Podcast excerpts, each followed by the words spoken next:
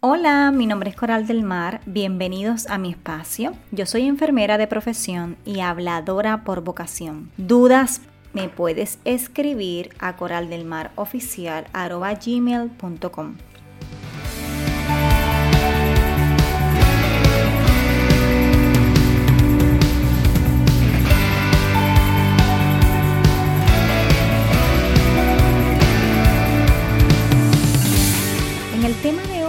estar hablando, obviamente continuamos con lo de la familia, el tema, cómo se evoluciona, lo que nadie te cuenta. A eso me dedico yo, a contarte lo que nadie te cuenta dentro de una casa. Sí, mi experiencia y experiencia de otras personas que yo escucho, doy consejería y mentoría. Vamos a estar hablando hoy cómo saber si me casé con la cara o con el alma.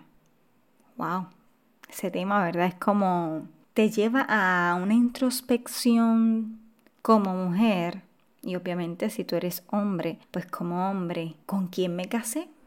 Déjame evaluarme. Así que este tema es un poco evaluativo para ti que me estás escuchando y que estás casada o casado. Y las solteras escuchen y están a tiempo todavía. Ups, creo que no debí decir eso. ¿Qué significa me casé con la cara?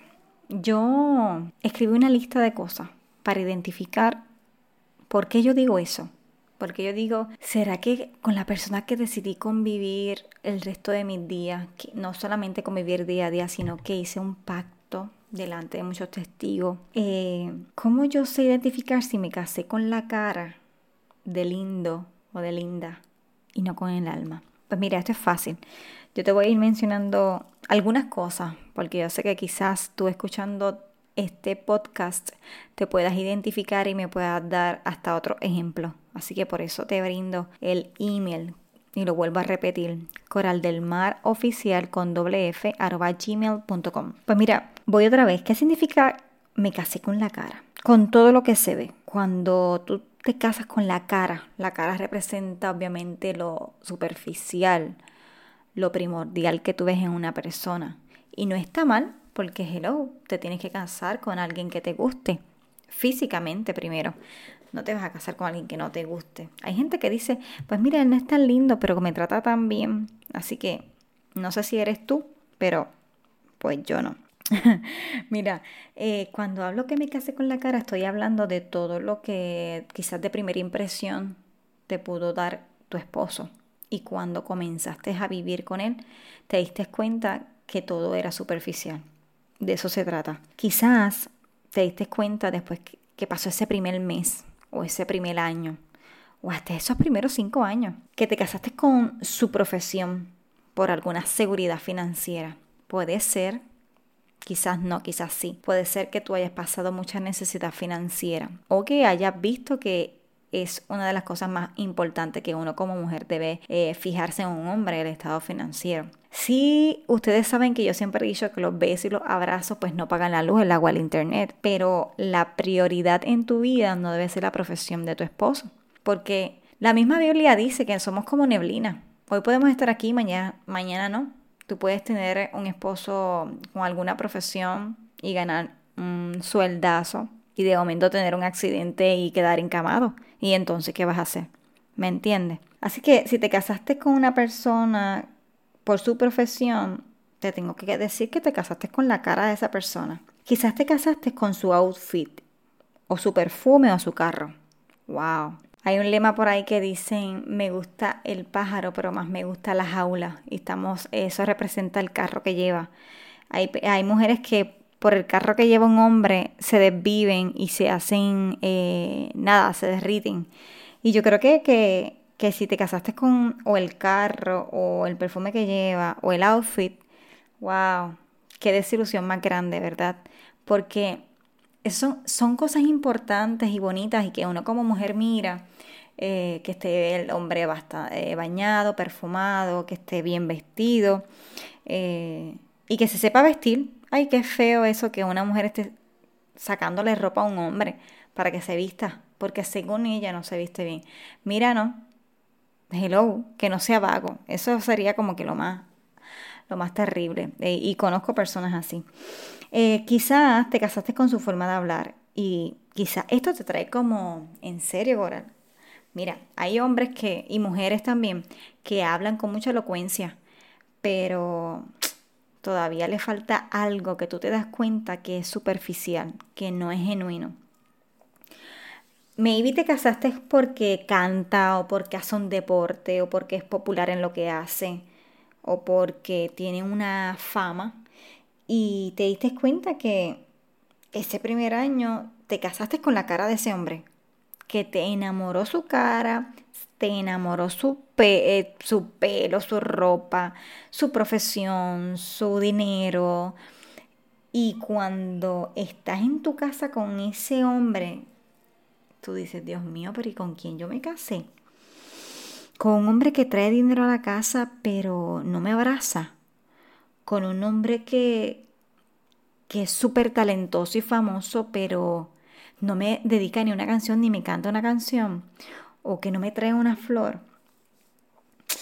Cuando te casas y en ese primer año te das cuenta que de nada valen los chavos o el dinero, porque no tiene tiempo un hombre que trabaja 16 horas y cuando viene está cansado y se acuesta. ¿Tú crees que vale la pena eso?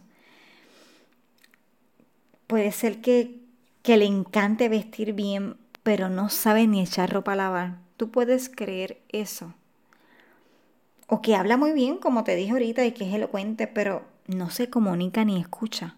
Que todo el tiempo habla, habla, habla, habla, habla y no se cacha ponte a analizar con quién te casaste o con cuál prospecto estás ahora mismo.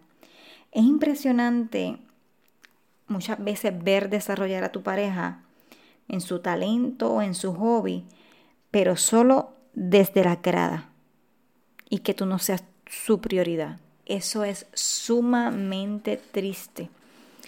Y ahora quiero leerte, ¿verdad? Unos puntos que yo anoté de cómo identificar si te casaste con el alma de ese hombre y que si realmente dijiste, mira, no solamente me gustó su cara y su forma de ser, hay algo más, hay una conexión más, hay un clic.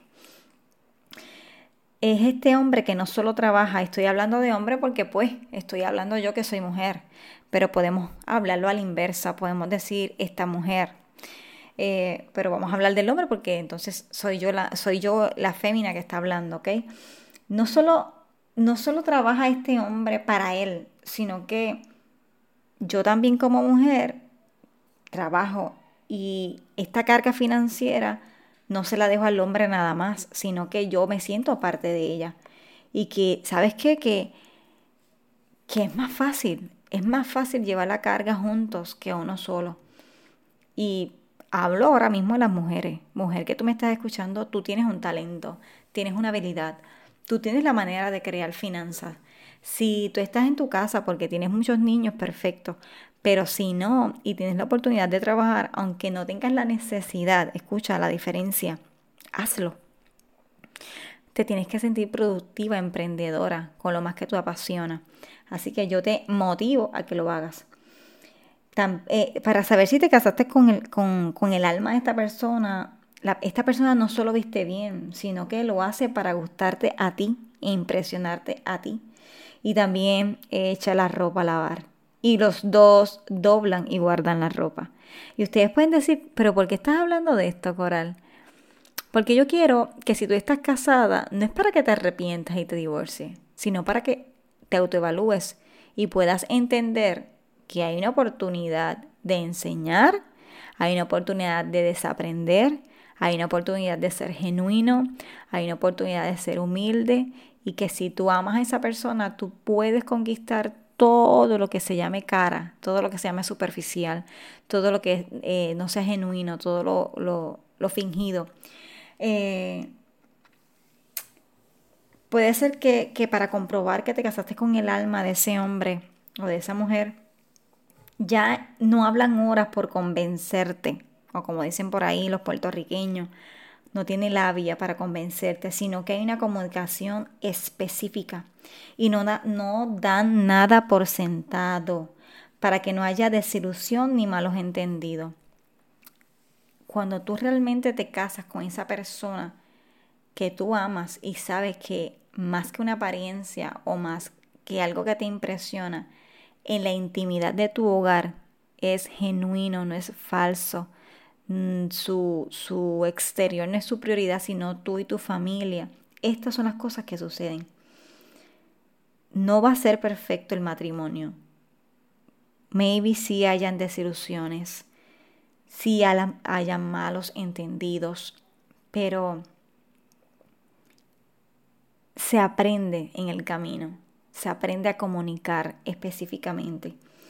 También una de las otras cosas que podemos identificar para saber si te casaste con el alma de ese hombre es que ya no invierte el tiempo en su deporte nada más o en lo que se dedique a hacer, sino que lo hace junto contigo, ya sea ejercicio, cocinar, cualquier hobby, porque quieren el bienestar de la salud para la pareja. No es, tú, sabes, tú te tienes que dar cuenta si esa persona con la que tú te casaste te ama de verdad, porque busca tu bienestar. O te vas a casar, o casi estás para casarte, mejor dicho. Tú tienes que identificar, busca mi bienestar o deja que yo me dé atracones, que, que no le importa si como comida chatarra, si hago ejercicio, no le importa si engordo, dice que como quiere estoy bonita. En serio, en serio, eso no está bien. Nada más no solamente por lo físico, sino por la salud. Así que esa persona que tú te estás casada o te vas a casar, tú tienes que estar segura que quiere el bienestar para ti, que tú eres su prioridad obviamente y que, que ya no existe egoísmo en, en su corazón, porque cuando uno decide casarse, uno comienza a, a, a, a practicar el desapego. ¿En qué? En, las cosas propias de uno. Ya uno no piensa nada más en uno, ¿sabes? Tiene una uh, mentalidad de uno, no individual. Yo creo que ese es el reto más grande de los matrimonios, comenzar a pensar por el otro y hablar en plural y no decir yo o tú hiciste, tú no hiciste. No, no, mejor se dice no hicimos, se nos olvidó, podemos mejorar. Cuando tú te casas, tú te casas para mejorar y para construir en la otra persona. No te casas para sentarte a observar y medir y juzgar las acciones de la persona. Porque es que, es que, escúchame, tu pareja no puede ser tu enemigo tiene que ser tu amigo, ¿ok? Casarte con la cara no da las medidas cuando estás enferma. Y esto es algo que yo he escuchado y es bien triste. Yo he escuchado de matrimonios que a su esposa le han diagnosticado cáncer y, la, y, ese hombre no puede con, pues con el reto ni con la prueba y se ha divorciado de la persona. Esto es bien triste y es bien real. Es bien real. De igual manera, eh, el hombre se enferma y la mujer no quiere estar ahí con él, ¿sabe? Entonces, yo me pregunto, ¿y ese día que dijeron los votos? Dijiste en la salud y en la enfermedad, porque en la enfermedad no lo, no lo puede sostener. Y, y, eso es bien triste. Así que, que una de las cosas eh, que yo admiro y ¿verdad? Y lo digo públicamente de mi esposo, es que en los momentos más difíciles de salud, para él y para mí, hemos estado incondicionalmente. Y yo creo que eso es una, evidencia y prueba de amor. Eh, hay personas que, que yo he escuchado también que, ejemplo, para que puedan entender, eh, se enferma doña Pancha y, y don Pablo le dice, ¿qué es lo que te pasa? Pues entonces, ¿te sientes mal? Ah, pues vamos para casa de tu mãe, para que te atiendan allá. O de igual manera al hombre, te sientes mal, pues ve a doctor, no puedes estar así, no le buscan la vuelta, ¿sabes? Como que una cosa bien rara, o sea, es como que te ignoran, como que, ¿sabes? Es que es como, espérate, que, que, que tú eres mi esposo o mi esposa, se supone que tú seas el que me dé la mano.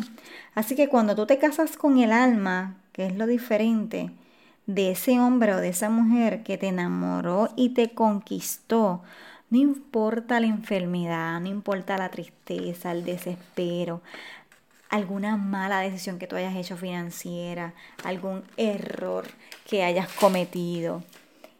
El amor vence, el amor vence.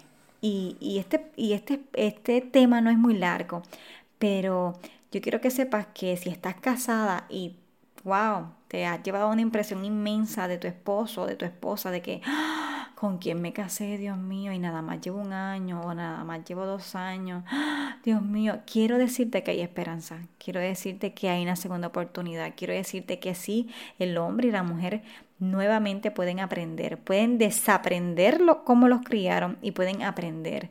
Lo importante es hablar, lo importante es tener un corazón humilde, lo importante es dejar de ser machista, mujer que me estás escuchando y hombre, ¿sabe? La mujer y el hombre están para servirse 100%. No hay un manual donde dice, no, la mujer tiene que servir, la mujer tiene que, que servir el plato, tiene que limpiar. No, el matrimonio es un equipo, tiene que haber humildad, comunicación.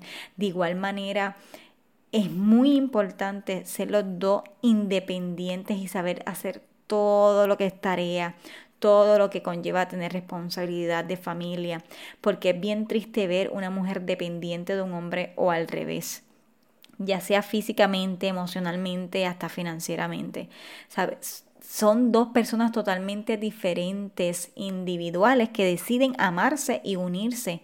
Entonces, hay un tipo de libertad que, que es la que yo hablo, no es libertinaje, vamos, es una libertad de que yo tengo que hacer ejercicio, yo me tengo que alimentar, yo me tengo que bañar, yo me tengo que cuidar, yo tengo que hacerlo porque yo no soy una bebé. Mi esposo no va a limpiarme el fondillo, o no me va a lavar el pelo, o no me va a pintar el pelo, no me va a sacar la ceja, la uña. ¿Me entiende? Hay un tipo de, independencia dentro, de independencia o libertad, que es lo que yo llamo dentro del matrimonio. Eh, ¿Cuántas así como yo? Fíjate. No está específicamente, ni le dije en todo lo que le hablé, mire, esto fui yo, esto me pasó a mí, pero ¿cuántas así como yo? Porque yo estoy bien segura que yo me casé con el alma de mi esposito, no solamente con la cara. ¿Cuántas así como yo que se casaron con el alma de ese hombre? Aunque, obvio, te guste esa cara linda, pero tú sabes que, que no es perfecto ni nada, pero tienes esa conexión y ese clic que lo lleva a vencer, que lo lleva a sobrepasar, que aunque uno esté triste, el otro lo levanta, que aunque el otro esté enfermo, el otro lo añoña. Y te das cuenta que no es perfecto, pero su interior, su amor genuino, es impresionante, que no es superficial, que su amor es incondicional. Wow, esa palabra que da, eh, es grandota, eh, eh, es bien grandota de verdad.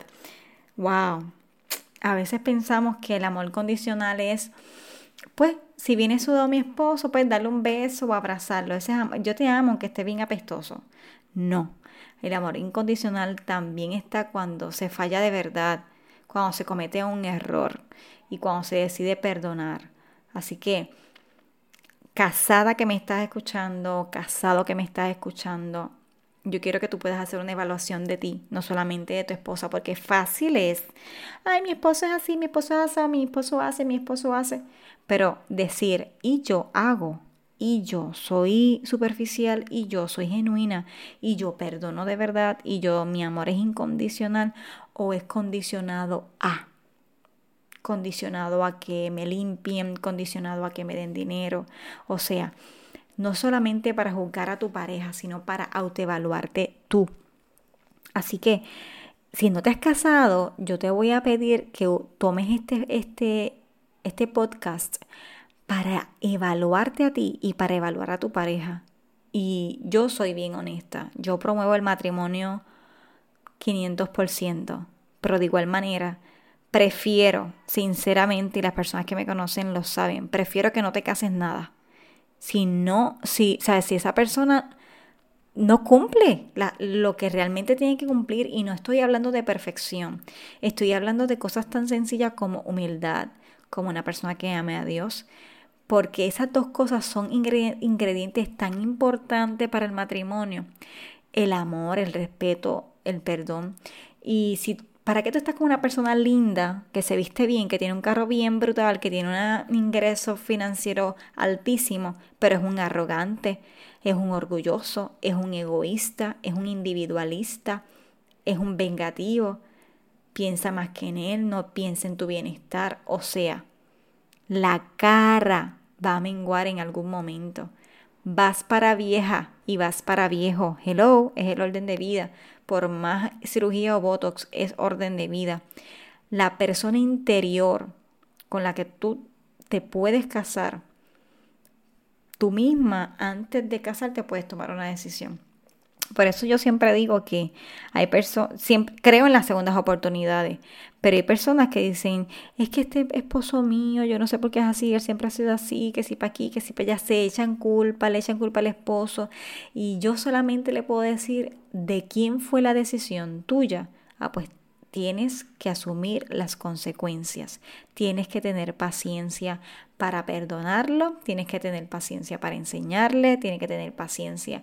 Ay, pero un hijo más voy a tener yo, otro hijo. Bueno, ¿quién decidió? ¿Tú o yo? Y entonces, por eso le digo a la soltera, evalúa a la persona que, que estás compartiendo, no te apresures porque el matrimonio es serio es real y es para toda la vida. Y no se vale un no me gusta, fo, lo zapateo, busco otro. Hello, eso no es madurez. Así que si todavía no estás casado, estás compartiendo con alguien, please, evalúalo. Hazle preguntas. Habla de todos esos temas que nadie quiere hablar. Escucha su punto de vista y analiza si realmente un buen partido. Claro. Así que te doy muchas gracias por escucharme. Te pido que por favor compartas estas palabras a alguien que está, ¿verdad?, entre indeciso, que ha perdido esperanza en el matrimonio, que piensa que, que, no se puede cambiar. Sí se puede cambiar, yo lo creo. Quiero aprovechar esta oportunidad para darle gracias a, a esposo por ser realmente un amor real y no superficial. Gracias por escucharme y espero que tengas un bonito día.